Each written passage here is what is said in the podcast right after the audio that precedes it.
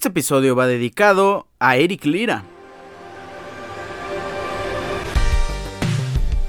Hoy felicitamos con mucho gusto a Eric Lira, mediocampista de mi Cruz Azul, un jugador muy querido también por toda la afición de los Pumas, pues hoy está cumpliendo 23 años de los pocos jugadores que se pueden salvar en este torneo tan doloroso para mi máquina. Hoy está de manteles largos y está celebrando su cumpleaños número 23. Muchas felicidades a Eric Lira. ¿Cómo están? Hoy es lunes, episodio número 210 de su programa Deportes Ricardo Cerón Podcast. Yo estoy muy contento de estar aquí con ustedes platicando y el día de hoy tenemos un episodio muy importante, muy trascendental de cara allá a los finales de los torneos de las ligas en Europa, de nuestra Liga MX. Bueno, ya tenemos a la vuelta de la esquina la liguilla del Clausura 2023. Hoy precisamente vamos a hablar de eso, hablaremos de las ligas europeas, tenemos la previa también, qué episodiazo vamos a tener hoy, la previa y los pronósticos de las semifinales de UEFA Champions League, UEFA Europa League, hablaremos como ya dijimos de la Liga MX, qué pasó en el repechaje y toda la previa de la liguilla de los cuartos de final de nuestra liga. Hoy no habrá sección de NFL porque no hay noticias relevantes, de hecho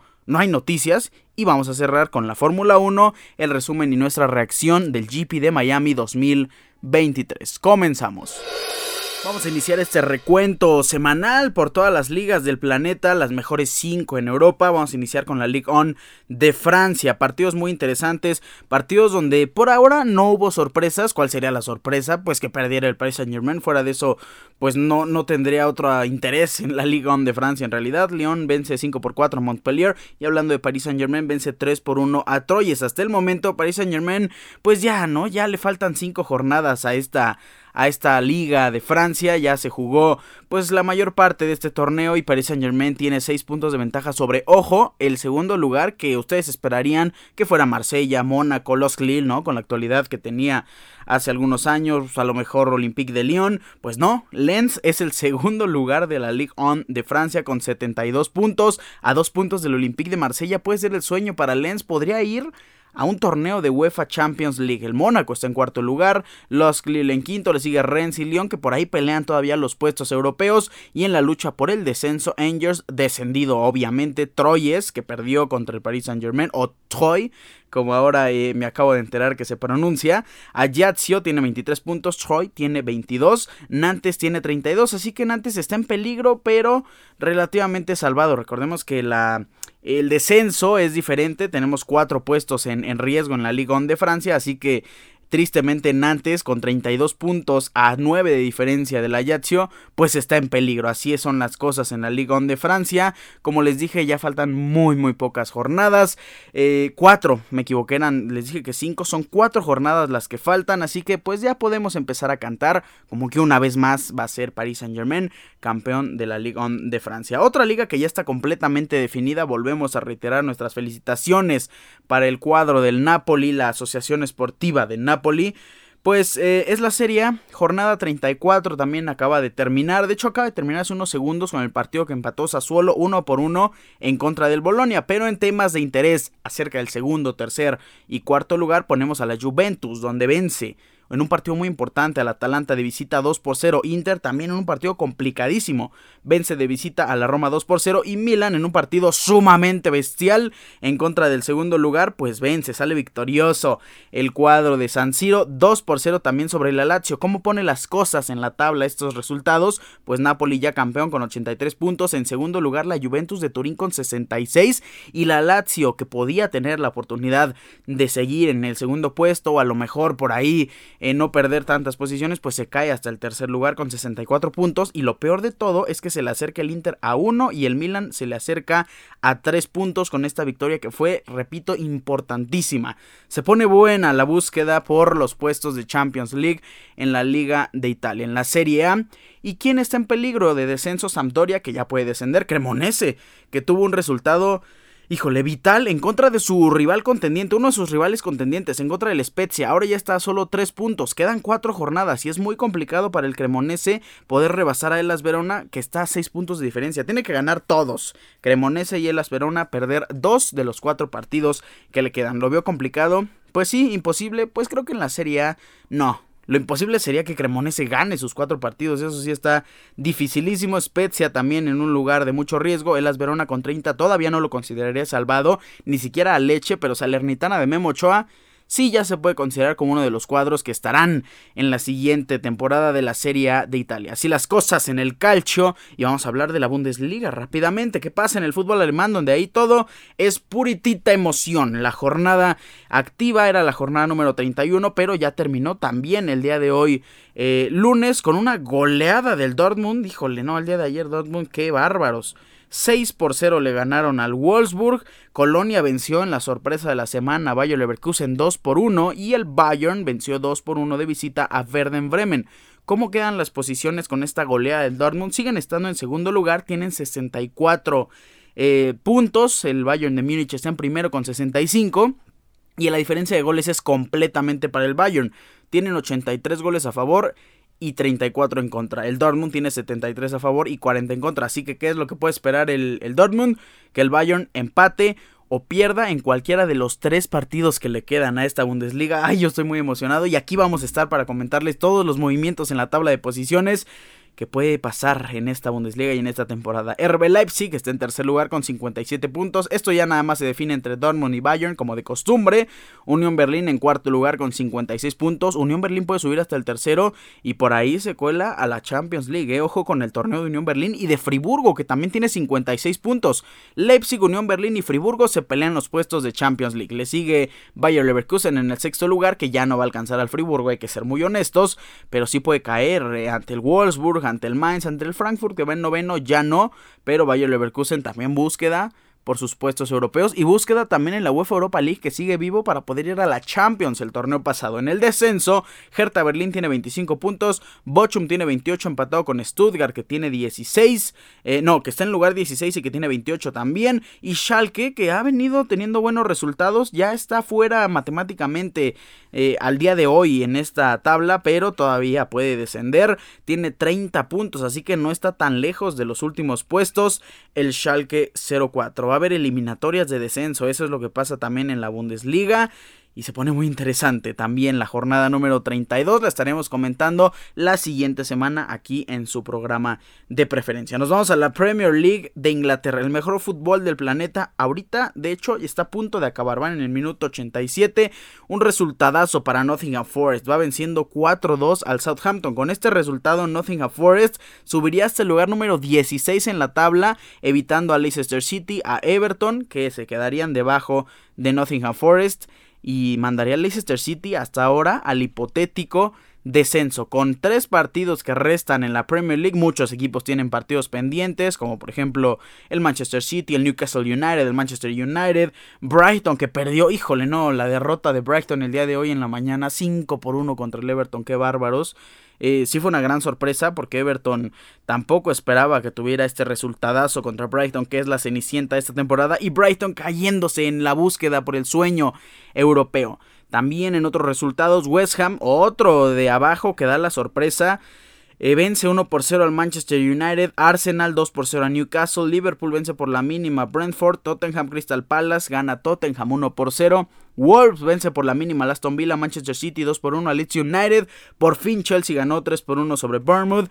Es que qué nivel, ¿eh? O sea, es tan increíble esta comparativa. Por ejemplo, en la Premier League cualquiera puede ganar y no es el cualquiera puede ganar de la Liga MX. De hecho, así se va a llamar este programa. Cualquiera puede ganar en México y aquí se los voy a explicar.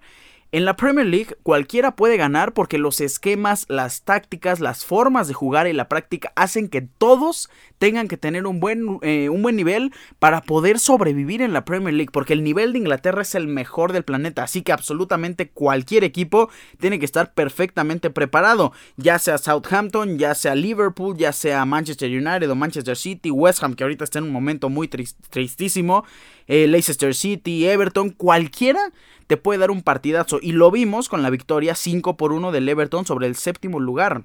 Everton que está en el lugar número 17 con esta victoria al Brighton.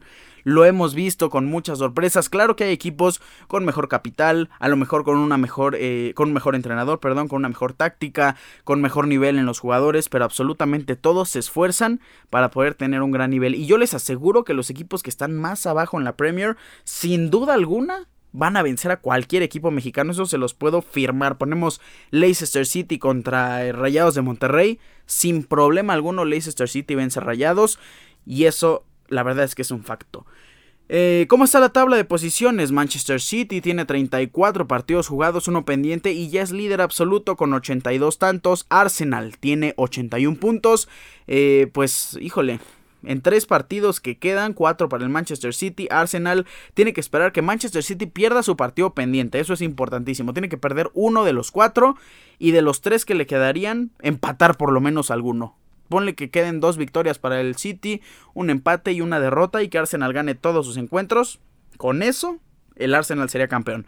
¿Va a pasar? La verdad es que estoy seguro que no va a pasar. Newcastle United también. Yo creo que el Newcastle sí se va a quedar en tercer lugar, aunque tiene 65 puntos. Eh, Manchester United tiene 63 y Liverpool 62. Así que el Newcastle United se puede caer hasta en la última jornada, se puede caer. La ventaja es que tiene buena diferencia de goles el Newcastle United. En sexto lugar está Tottenham con 57 que... Bueno, Tottenham pues al parecer se va a ir a la Conference League. Brighton les digo que está en la búsqueda del sueño europeo con 55 puntos. Y en el descenso están peleando, eh, bueno, Southampton no está peleando.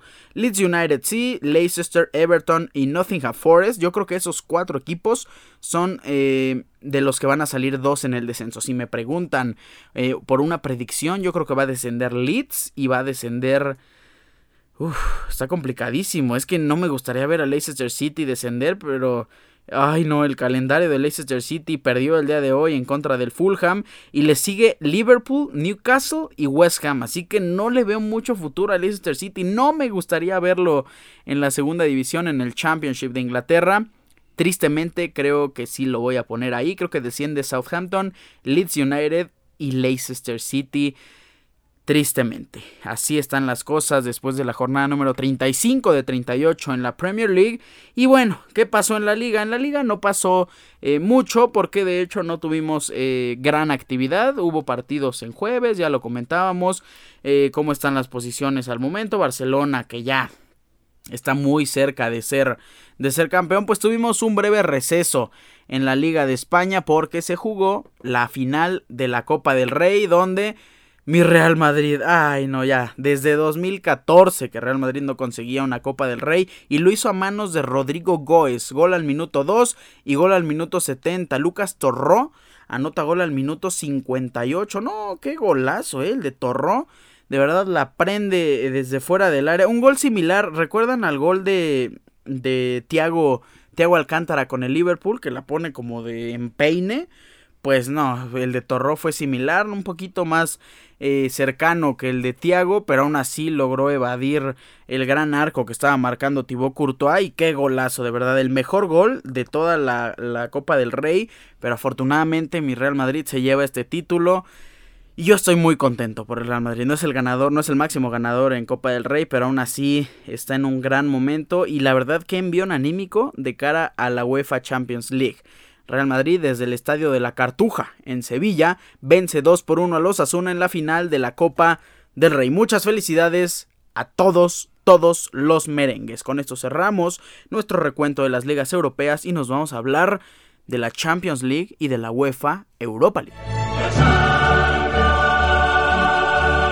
Ha llegado el momento y la sección del mejor torneo del planeta, la UEFA Champions League y su hermano menor, la UEFA Europa League. En la UEFA Champions League ya tenemos la previa, ustedes conocen a la perfección la magnitud de eventos y de partidos de series que tenemos en estas semifinales.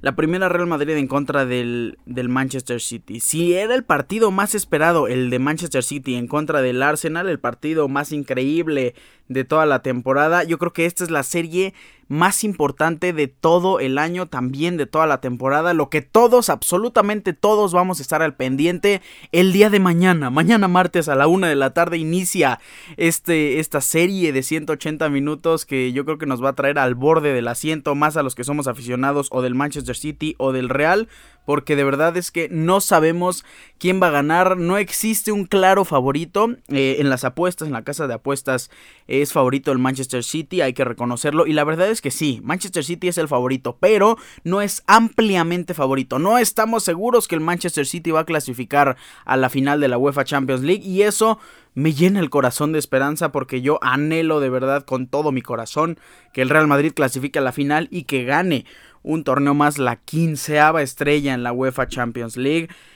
Que se merece el cuadro más ganador en la historia. Real Madrid en contra de Manchester City el día de mañana a la una de la tarde, la ida desde el Estadio Santiago Bernabéu, lleno total, absolutamente todos dentro y fuera del estadio estaremos al pendiente y estaremos apoyando a nuestros equipos y también no hay que perdernos del partido que se juega el día miércoles también a la una de la tarde, Día de las Madres, en el derby de la Madonina. El estadio San Siro se pinta de rojo para la ida porque Milan recibe, bueno, hipotéticamente, eh, recibe al Inter de Milán, su vecino incómodo, su rival acérrimo, históricamente el cuadro que más odia y unos partidos pasionales que de verdad esperamos que sea uno de los mejores encuentros también de todo este torneo y de toda esta temporada. Milan en contra de Inter es regresar, bueno, para mí no tanto, porque les digo, yo tenía cuatro o cinco años en, el, en los últimos antecedentes de la, de la Champions League entre Milan e Inter.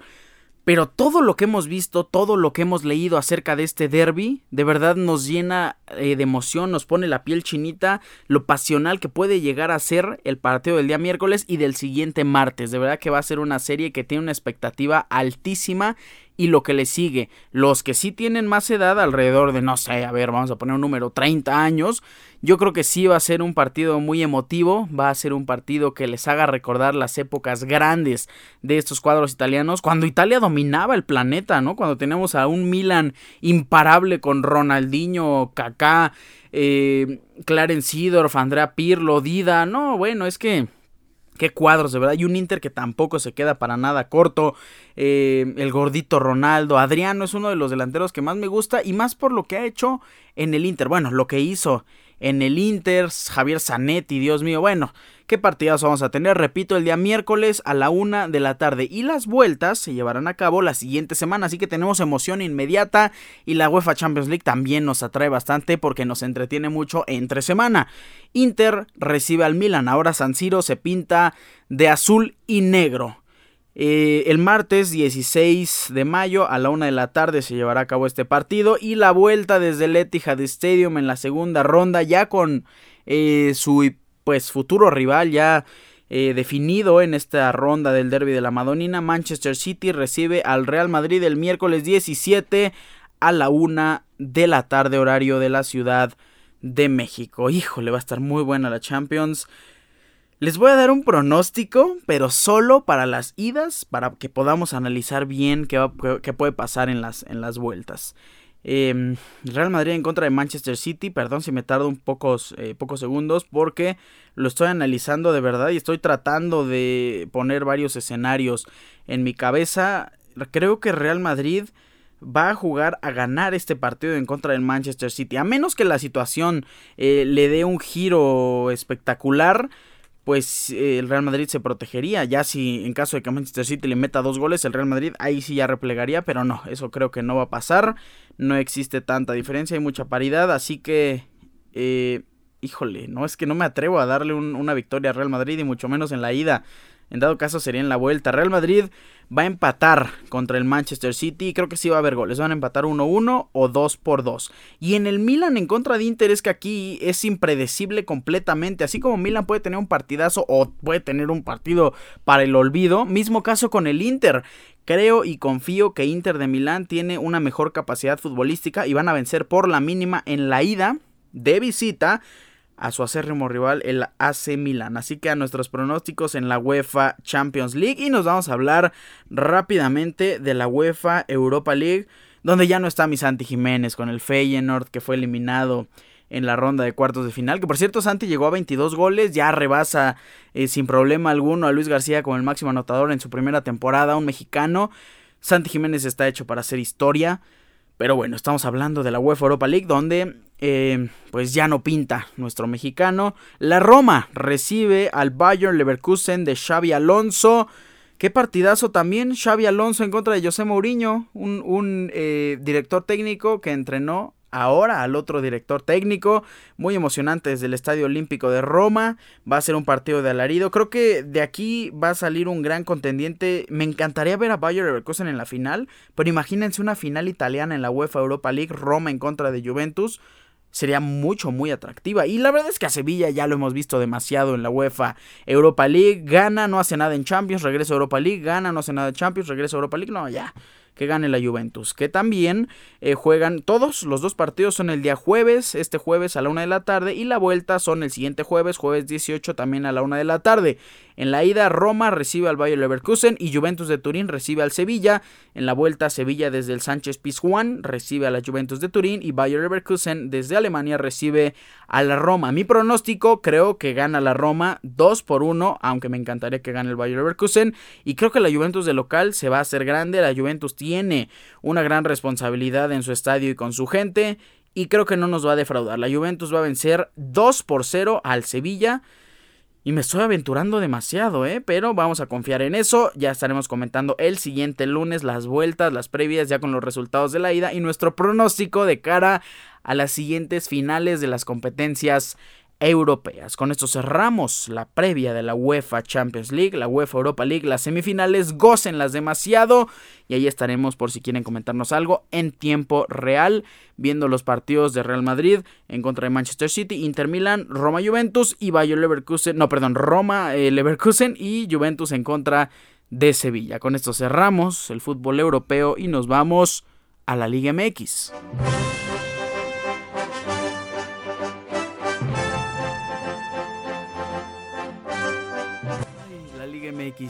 Ay, mi Cruz Azul, ay, Dios mío, no, es que hasta es complicado venir a, comentarles esto porque yo me siento muy decepcionado de mi máquina de la Cruz Azul y por los otros equipos no estoy decepcionado, es evidente, porque me interesan, no diría que nada, pero sí poco, hablando de, de, la afición, hablando del fanatismo.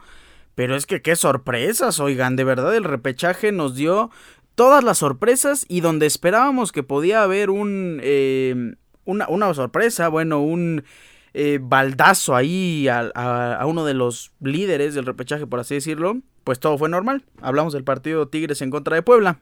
Vamos a hablar cronológicamente. Cruz Azul en contra del Atlas, 5 de la tarde, Estadio Azteca.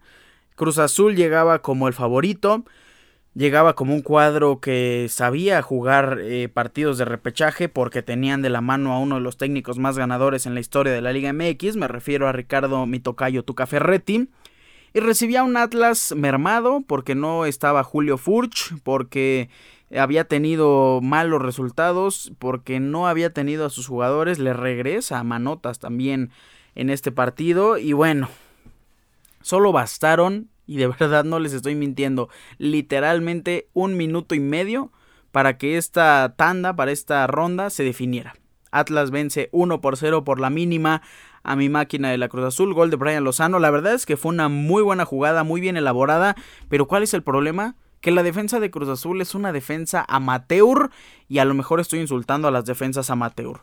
¿Cómo puede ser posible que las defensas se atraigan por el balón. Eso no, no, no, existe en el fútbol profesional. No puede ser que tu lateral izquierdo esté marcando al, extremo que lleva el balón, la pasa hacia el delantero y, y, en el momento en el que recibe el delantero del Atlas, los tres jugadores se acercan al balón. Ahí es donde cambia la dirección hacia su otro delantero, le cambian el balón a Brian Lozano y sin problema alguno mete el gol. Eh, pues imposible para Chuy Corona porque no voy a decir que estaba mal posicionado porque pues la verdad es que estaba parado en el centro de la portería. Fue más un acierto de Brian Lozano que la acomoda muy bien. Y, y no me gusta es muy triste decir que ahí la marca fue fallida por Rodrigo Huescas uno de nuestros jóvenes que yo lo quiero muchísimo que tiene gran futuro en el fútbol y que a mí me gusta verlo como titular, pero hay que ser muy sinceros, ahí le falló bastante a la defensa de Cruz Azul y eso fue lo que pasó. Hubo un par de llegadas después de Cruz Azul, hubo una llegada de Osiel Herrera que vaya, lo que está jugando Osiel Herrera, qué bonito.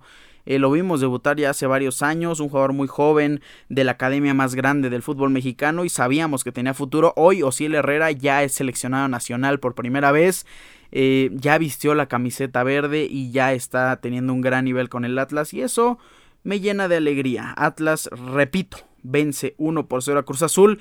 Y yéndonos más al tema de, Cruz Azul, pues creo que ya debe de haber un cambio completo en este equipo, en esta directiva. Y creo que vamos a darle, yo creo que si el plazo de, de tolerancia para Tuca Ferretti a lo mejor era de, no sé, tres torneos cortos contando este, o a lo mejor cuatro, cinco o dos. Yo creo que debería de ser de un torneo corto nada más. Claro, Ahora sí, o sea, de dos torneos cortos y contamos el que ya está eliminado. Y creo que Tuca Ferretti tiene que tener un año futbolístico nada más como para poder revertir las cosas en Cruz Azul. Claro, que le cumplan lo que quiere, que tenga un proyecto con visión, pero que también sea un proyecto a corto plazo, porque en clubes grandes la paciencia no existe. José Jesús Corona es uno de los mejores porteros en la historia del fútbol mexicano, lo quiero como no tienen una idea pero ya tiene que dar un paso al lado y ya se tiene que ir de la institución. Al parecer es lo, es lo inminente. Parece que Chuy Corona y Catita Domínguez ya se van. Me alegro más porque se va Cata. Eh, nos regaló muchas, muchas cosas con Cruz Azul desde el 2005, si no me equivoco.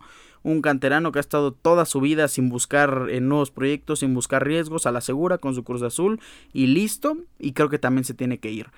Del cuadro y de todos los convocados les voy a decir quién creo y quién este sería lo más prudente que abandone porque no estaría aportando absolutamente nada al siguiente torneo. José Jesús Corona, yo creo que sería mejor que se quede como directivo, ya no como jugador. Pero como jugador que se vaya. Rodrigo Huescas que se quede. Mi Juan Escobar de los pocos que se salvan, de los pocos que sí se ve que es de los mejores defensas en toda la liga, que se quede.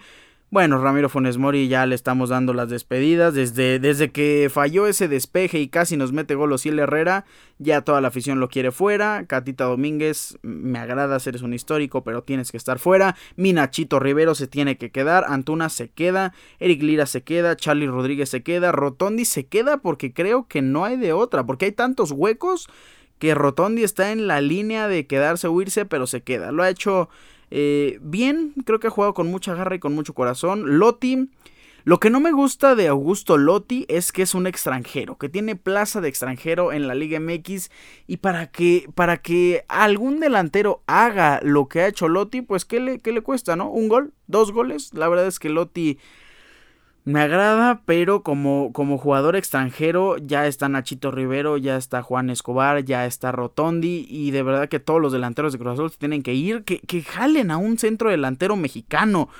Me, de verdad no me importaría perder, así como perdieron, pero que sea con puros canteranos. Imagínense que en vez de Funes, que en vez de Domínguez, por ahí esté, bueno, si nos vamos este rapidísimo, ahí está Rafa Guerrero, ¿no? Que puede ser sin problema alguno nuestro defensa central y no importa que de verdad se equivoque. Nos vamos a enojar con él, claro, pero es parte del crecimiento.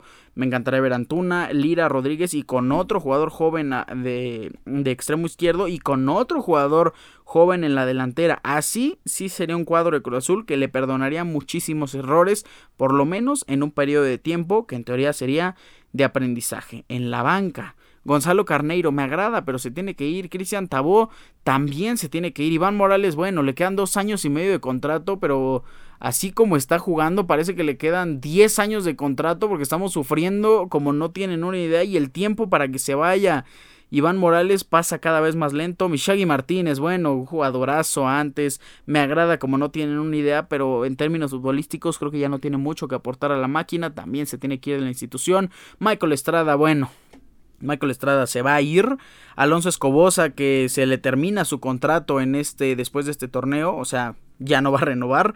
Rafa Vaca también otro histórico que se tiene que ir sin duda alguna. Ramiro Carrera, bueno, se, eh, se, quedaría como beneficio de la duda, pero es extranjero. Yo no quiero extranjeros que no aporten absolutamente nada, porque si la liga te está dando la oportunidad de tener extranjeros, muchos, pues ¿por qué no mejor agarras extranjeros que de verdad le aporten algo al equipo y lo complementas con muy buenos mexicanos. O al revés, eh, lo, que, lo que queremos en el extranjero es que sea alguien que de verdad le dé algo a esta liga, no jugadores que vengan de relleno y que hagan lo mismo que pueda ser un canterano. Entonces Ramiro Carrera no lo quiero. Gudiño, bueno, que se quede mi Gudi.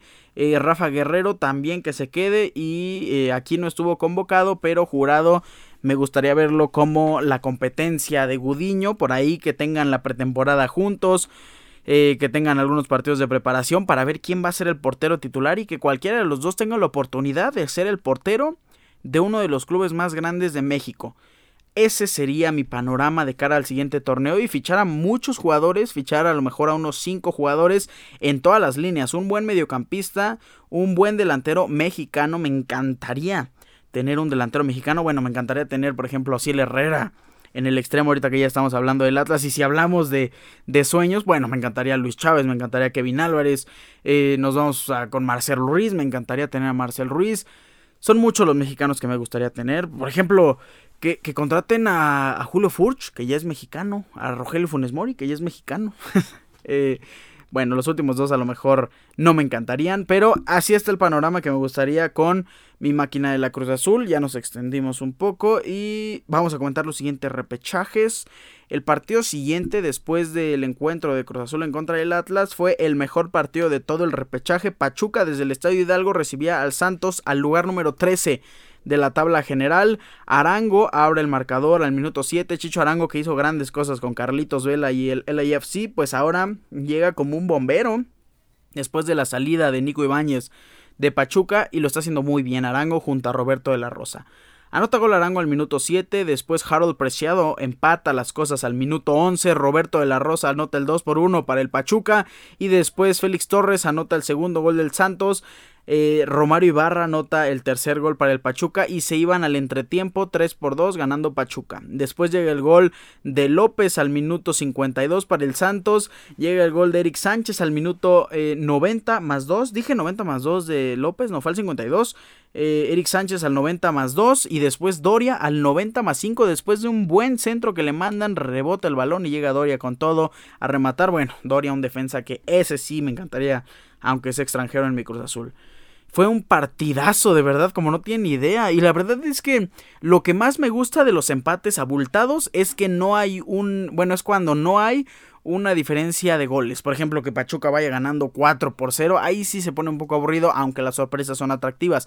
Lo que me gusta para disfrutar todo el encuentro es que se vayan 1-0, 1-1. 2-1, 2-2, 3-2, 3-3 y así hasta que sea el marcador que empaten y después nos fuimos a penales, que era eh, en la siguiente etapa si empataban los equipos, ¿quiénes fueron los cobradores de penales? Bueno, abre Gustavo Cabral para el Pachuca y erra el primer penal. Y si lo fallan, te da una inseguridad como equipo, ¿no? Impresionante. Llega Bruneta, el capitán, para anotar el gol del Santos. Luis Chávez anota gol para el Pachuca. Correa anota el gol para el Santos. Viene la Chofis López, anota anota gol el 2 por 2 para el Pachuca, pero Doria anota el 3 por 2. Paulino falla y se queda 3 eh, por 2 eh, la ventaja para el Santos. Y si Lozano metía este penal, ganaban los guerreros. Pues eso pasó. 4 por 2 fue el marcador en penales, 4 por 4 el partido regular. Y Santos, el lugar número 13 de la tabla, avanza a los cuartos de final y se clasifica a la liguilla de este torneo clausura 2023. Ya los partidos del día de ayer domingo, también sorpresa. Por cierto, no les comenté, queda eliminado el octavo y queda eliminado el quinto. Avanzan los visitantes. Eso, eso le parecía increíble, por lo menos al Atlas, que ya evitaba a los Rayados de Monterrey. Hasta ese momento el Atlas iba a enfrentar al América, pero viene el partido del Atlético de San Luis en contra de León. Víctor Dávila, un jugador que está en su prime de verdad, anota gol al minuto 3 en el Estadio León y hasta ese momento pensábamos que León iba a vencer sin problema alguno con el gran nivel que estaba expresando el cuadro del Arcamón. De verdad que veíamos una facilidad de mover la pelota para León que temíamos también que no terminara en goleada. Pues no, eh, Leo Bonatini anota gol al minuto 6 para el Atlético de San Luis. Javier Güemes, bueno, un histórico de la liga que ha vagado por tantos y tantos clubes de México, anota gol al minuto 33 y Vitiño anota gol al 45 más 1. En un tiempo se metieron 4 goles y así quedó el marcador. Atlético de San Luis, el hermano menor del Atlético de Madrid, vence a León. No, es que Dios mío, vence al sexto lugar. Y ahí Atlas emocionadísimo porque evitaba también al América. Yo creo que si hay dos claros favoritos, son Rayados y América. Y lo mejor para el Atlas era pues evitar alguno de estos dos. Si tienes que ser campeón, bueno, si quieres ser campeón tienes que vencer a cualquiera. Es el dicho eterno. Pero si los evitas en cuartos de final a los más grandes, a los más ganadores de este torneo, pues qué mejor, ¿no? A lo mejor se da una sorpresa con Santos y San Luis. Y bueno, hasta ese momento Atlas enfrentaba al tercer lugar. Enfrentaba a, eh, a las Chivas, ¿cierto? Pero teníamos el último partido. Tigres en contra de Puebla. Ahí se definía si Atlas enfrentaba al Toluca o a las Chivas. Tigres, recuerden que en el episodio pasado dijimos, si alguien puede perder en este repechaje, es Tigres. Si alguien tiene que pasar o si alguien tiene la capacidad de pasar, es la franja del Puebla. Puede ganar Cruz Azul, va a ganar Pachuca, va a ganar León, pero este es el partido que menos podemos predecir. Bueno, pues fue el único partido seguro para el local del, repechaje. Tigres vence 1 por 0 a la franja del Puebla. Gol de Córdoba al minuto 56 desde el estadio universitario. Y en realidad no pasó mucho en este partido. ¿eh? La verdad es que Tigres, teniendo un grandísimo plantel, no lo está reflejando en su forma de jugar. Tigres se va a enfrentar en contra de Toluca y va a ser un partido pues dificilito, ¿eh? la verdad. De hecho, ya están eh, definidos los horarios, las sorpresas, cualquiera puede ganar. Y aquí es donde veníamos al tema de, de cualquiera puede ganar en Inglaterra. Y ya les expliqué por qué. En México es completamente diferente. Cualquiera puede ganar en México. ¿Por qué? Porque el nivel es mediocre en absolutamente todos los equipos de México. Si hay dos, tres que tengan una, eh, una idea clara de fútbol y que la reflejen en el campo, son Rayados, América y hasta ahí. Y ellos sí se les nota cómo van a ganar. Bueno, no cómo van a ganar, sino cómo van a jugar y las posibilidades de ganar se vuelven muchísimo más grandes. Así las cosas en la Liga MX y eso da paso a que el lugar número 13 esté clasificado en los cuartos de final que originalmente ni siquiera estaba cerca de clasificar a la liguilla, pues el repechaje le da la oportunidad y Querétaro le da la oportunidad también al Santos para que, repito, el lugar número 13 general de la tabla, haciendo un torneo para el olvido, puedas ser campeón y tengas la posibilidad de ser campeón en nuestra maravillosa Liga MX. Ya están definidos los horarios de los cuartos de final, la liguilla del clausura 2023, el 10 de mayo a las 7 de la noche desde el estadio TSM Corona, Santos recibe a los Rayados. También el 10 de mayo, Día de las Madres, pues el equipo que más madres reúne, el, Club América, a las 9.10 de la noche, desde el Alfonso Lastras, visita al Atlético de San Luis. Ya para el 11 de mayo, el siguiente jueves, el, Atlas, desde el Estadio Jalisco, recibe a las Chivas. Así que clásico tapatío en cuartos de final. Y eh, a las 9.10 de la noche, Tigres desde el Volcán Universitario recibe a Toluca. Ya para la vuelta, el 13 de mayo, el sábado a las 7.06, Rayados desde el BBVA recibe al Santos, a lo mejor con la, con la serie ya definida. Eso es lo que pues eh, apesta para este partido entre Rayados y Santos. Desde el Estadio Azteca también el 13 de mayo a las 9.16 de la noche América recibe al San Luis. Desde el Estadio Akron ya para el día domingo a las 7.05 de la noche las Chivas Rayadas reciben al Atlas. Y eh, para cerrar el 14 de mayo a las 12 horas, claro que tenía que ser en su horario, Claro que tenía que ser eh, en el pleno sol del Nemesio 10. Toluca recibe a los Tigres. Híjole, no es que qué ventaja para el Toluca, de verdad. Yo creo que sí gana el Toluca. Y vamos a hacer eh, lo mismo que en la Champions League, nada más que aquí sí vamos a dar nuestros pronósticos en conjunto. ¿Quién creo que va a avanzar? Creo que va a avanzar Rayados, creo que va a avanzar América. Uf, eh, dos complicados, el Chivas Atlas y el Toluca Tigres. Creo que va a pasar Chivas. Y en el Toluca Tigres no tengo idea, pero nos vamos a arriesgar con los Tigres porque tenemos que arriesgarnos por uno. No es común que pasen los primeros cuatro, así que eh, con tristeza el Toluca se queda fuera en nuestra hipotética semifinal de la Liga MX. ¿Quién creo que tiene más posibilidades de ganar? Y eso es otra cosa que también me gustaría comentarles. Hemos dividido por porcentajes entre el 100% y los 8 equipos restantes. ¿Quién eh, tiene más posibilidades para nosotros? Eh? No lo dice absolutamente nadie. Esto es contenido exclusivo quién tiene más posibilidades de ganar a nuestra forma de ver esta liga. Creo que el América, el América tiene 30% de posibilidades de ser campeón en este torneo clausura 2023. Rayados tiene 25%, están muy parejos, pero el América está jugando de una manera excepcional. Chivas tiene el 15%, lo veo muy, muy similar a Toluca y Tigres. Híjole, es que Toluca tiene muchas posibilidades. Me estoy arrepintiendo de, de poner a Tigres. Es que Toluca qué bonito juega. Si me permiten, vamos a cambiar esta proyección. Vamos a poner a Toluca que vence a los Tigres de la Universidad Autónoma de Nuevo León. Toluca tiene las mismas posibilidades que Chivas. los dos tienen 15%. Tigres lo veo ya con mucho menos posibilidades, más por el fútbol que están teniendo, porque Robert Dante Siboldi no es la respuesta. Los pongo con un 7%. Atlas, bueno, 4%. Y ya entre San Luis y Santos sería un completo milagro. Les vamos a poner un 2% de posibilidades a cada uno. Creo que esto es lo más sensato para mí y así es como lo vamos a poner. América, Rayados, Chivas y Toluca, Tigres, Atlas, San Luis y Santos. Así el acomodo de posibilidades y de los favoritos de cara a ganar este torneo clausura 2023. Así que pues con toda la pena y con el enojo voy a dejar a un lado mi, mi lado aficionado y voy a decir que creo que el América va a ser campeón en este torneo clausura 2023 de la Liga MX, aunque no me encantaría para nada verlo campeón. Con esto cerramos.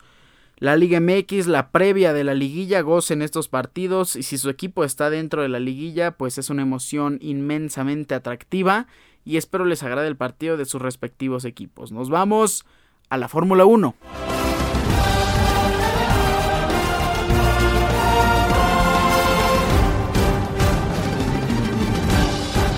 Después de este enojo y de haber regañado a, Cruz Azul, llegamos a la Fórmula 1, a la fiesta en, en, el estadio de Hard Rock, en el complejo internacional de Miami para el GP de Miami 2023 que ya acabó muchas estrellas, muchos artistas de Hollywood. Bueno, es que Florida también es un destino paradisiaco en los Estados Unidos. El primer GP de Estados Unidos en esta temporada. Recordemos que vamos a tener Austin y que también vamos a tener el primer GP en la historia de las, eh, de las Vegas. Así que comentemos qué pasó en el GP de Miami 2023. Primero las prácticas, pues eh, ya sabemos que hay resultados ahí eh, cambiantes, resultados donde Russell fue líder en la práctica número uno, después volvimos a la normalidad con Max Verstappen, pero en la clasificación yo les dije, Checo necesitaba un milagro. El milagro era que Max Verstappen ni siquiera pudiera clasificar a la, a la Quali 2 porque el talento de Verstappen no es para subir nueve lugares. Bueno, es claramente para subir nueve lugares, pero para poder evadirlo es que salga de verdad desde el fondo de la parrilla y aún así estaría complicado para el líder eh, en esta ocasión Checo Pérez. Lastimosamente, Max Verstappen eh, sí clasificó hasta la Q3. Afortunadamente no marcó tiempo porque Charles Leclerc, bueno, sorpresa, sorpresa, chocó. Eh, cancelan la práctica a falta de alrededor de dos minutos y Checo Pérez, que era líder, pues tiene un golpe de suerte. Una vez más en esta temporada de Fórmula 1, Checo Pérez es eh, poleman y sale en la primera línea en este GP de Miami. Max Verstappen salía hasta el noveno lugar, Fernando Alonso salía segundo y Carlos Sainz tercero. Puro español en la primera, bueno, en el podio de, de la pole position y de la clasificación.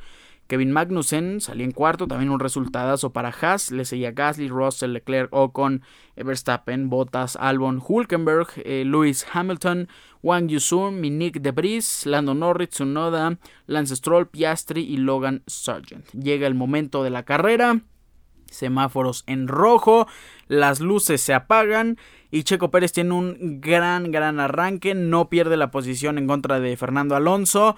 Pierde la posición Ocon, de hecho, en, el lugar número 8. Eh, pasa Max Verstappen, pero también le pasa a Valtteri Bottas. Así que Max Verstappen seguía en, en, el lugar número 9.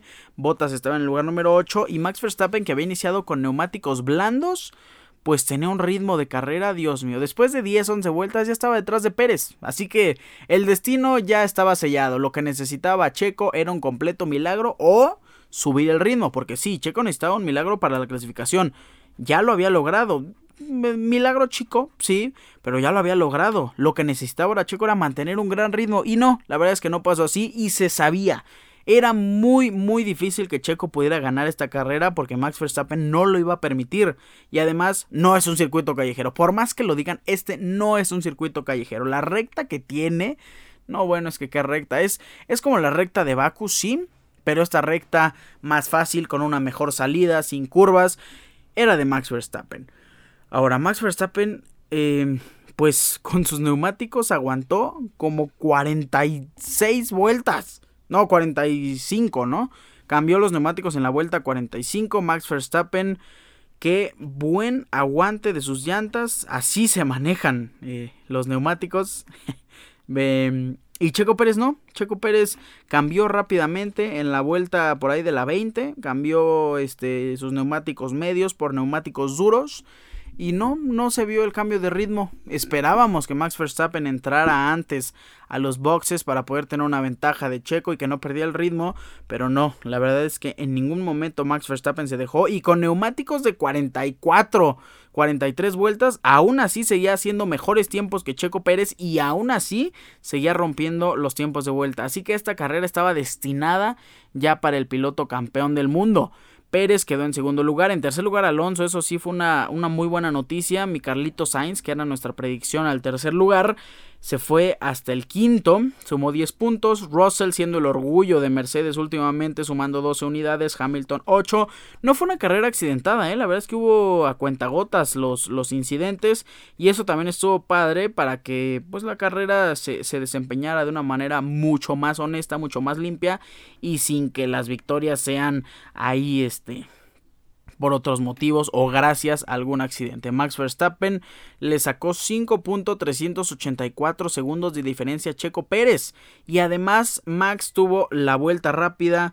Max fue el piloto del día obviamente y Max es líder del campeonato. Vamos a comentar rápidamente cómo están las cosas en el campeonato de pilotos. Max tiene 119 puntos y Checo pues ya se le aleja, ya tiene 105 puntos. Este Checo Pérez, bueno, ya, ya, ya se veía venir. La verdad es que para los que creían que Checo podía ser líder del campeonato era esperar algo que era inédito, la verdad. Y otra cosa, pues que Max Verstappen es algo irreal completamente. Lo vimos en el último adelantamiento, ya en las, en las vueltas después de que Max entró a, a boxes.